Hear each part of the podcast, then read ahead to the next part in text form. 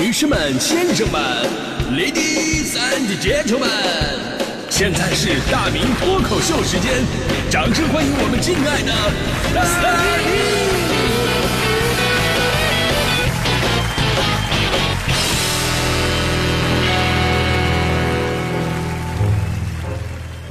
好，欢迎各位来到今天的大明脱口秀，我是大明啊。昨天呢，咱们说的是数学，那我以学渣的身份根本就没有翻身的那么一个余地。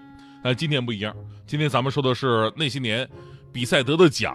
哎呀，说到这个，我非常有信心，我都怕咱们节目的时间不够用。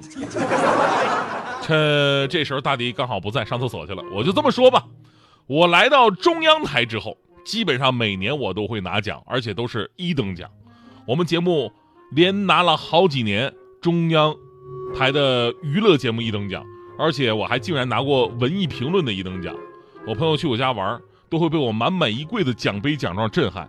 你不知道，还以为我是自己在在在家做这玩意儿呢，对吧？那咱们也得实事求是啊，对吧？这个奖品呢，包括这个这个奖状啊，它也是我厚积薄发的一个结果，是应该的啊。想当年，在我青涩的学生时代。我那个时候真的离荣誉两个字儿，我丝毫不沾边儿。从学习啊，再到文艺啊，再到体育啊，大大小小什么竞赛比赛，我一次奖品都没摸着过。不过呢，偶尔也有闪光点。我在高二那年，高二那年参加那个校运动会的时候，由于我的发挥出色，我带领我们班获得了精神文明纪律奖。当当时我作为一名生活委员，我把我们班打扫的真的是干干净净的，所以这也是我的一个小小遗憾吧。就那会儿好几次看到墙上“办证”那两个字吧，我都想给自己弄一个小学的三好学生奖状。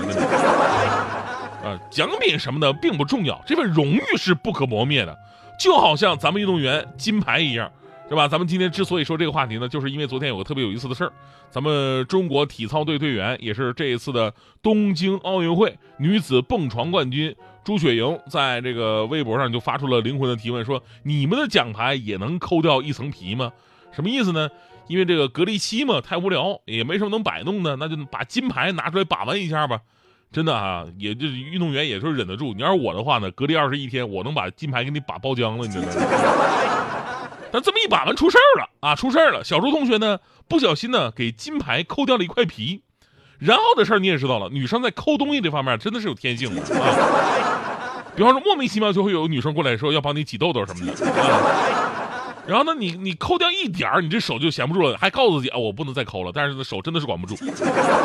结果这金牌呀，是越抠掉的皮越多。在他最后发到微博那张照片，我们可以看出，整个金牌已经少了一大块涂层了。那朱雪莹的好姐妹，也是咱们中国前女子蹦床冠军运动员何文娜，在底下留言了，说别全抠了，留点给我抠一下啊。这玩意儿还能抠出解压的感觉来啊！以至于有网友说呀，说你再抠抠，你再抠。你再抠，兴许能抠出巧克力呢。那这事儿终于让我恍然大悟啊！我说啊，怪不得之前日本号召来参加比赛的运动员说，如果获得奖牌的话，千万不要咬。我当时以为啊，不让咬奖牌啊，是因为疫情的原因啊，要保持卫生嘛。啊，原来是怕咬坏了露馅儿啊！这这，所以你看，咬咬咬金牌的这个传统还是挺好的。你咬一下，起码能知道这个金牌的含金量高不高啊，纯度够不够什么的。开个玩笑啊！其实日本这次奖牌制作一直走的都是环保路线，奖牌的原材料呢都是来自废旧手机和电子设备当中提取出来的这个贵金属。之前我记得咱们有期脱口秀就说过，其实咱们的手机里呢是可以提炼出就是黄金之类的这种贵金属的，所以废旧手机啊有很大的空间是变废为宝。那日本的这种做法呢也没有什么不妥。那这次回收过来将近八万吨的。废弃电子产品当中，最终是提取出了三十二公斤黄金、三千五百公斤白银、两千两百公斤铜，最终呢制成了五千枚东京奥运会和残奥会的奖牌。提取是没问题的，只是呢咱不知道制作的过程当中到底发生了什么，或者用了怎样的技术导致金牌掉皮的事儿发生。呃，在这里也有个知识点啊，就很多朋友问这个金牌是纯金的吗？这肯定不是纯金的啊，所有的金牌都是镀金的。根据国际奥委会规定啊，金牌需要是百分之九十二点五以上的银镀上六克以上的金，就大多数的奥运会奖牌都是这个比例。所以，但是也没听过说谁掉漆啊，谁变色呀，以至于有网友会呼吁咱们的运动健儿说：“你们不要再抠了，再抠再抠就成银牌了。” 在这里呢，我也温馨提示、善意的提醒一下啊，就是咱们隔离完事儿吧，出来给这个金牌啊最好贴个膜，呃，过一段时间你万一氧化了，就成铜牌了更不值。我跟你说，这事又让我想起了前两天咱们那个得举重冠军李雯雯的奶奶，当时李雯雯夺冠打电话给奶奶报喜的时候。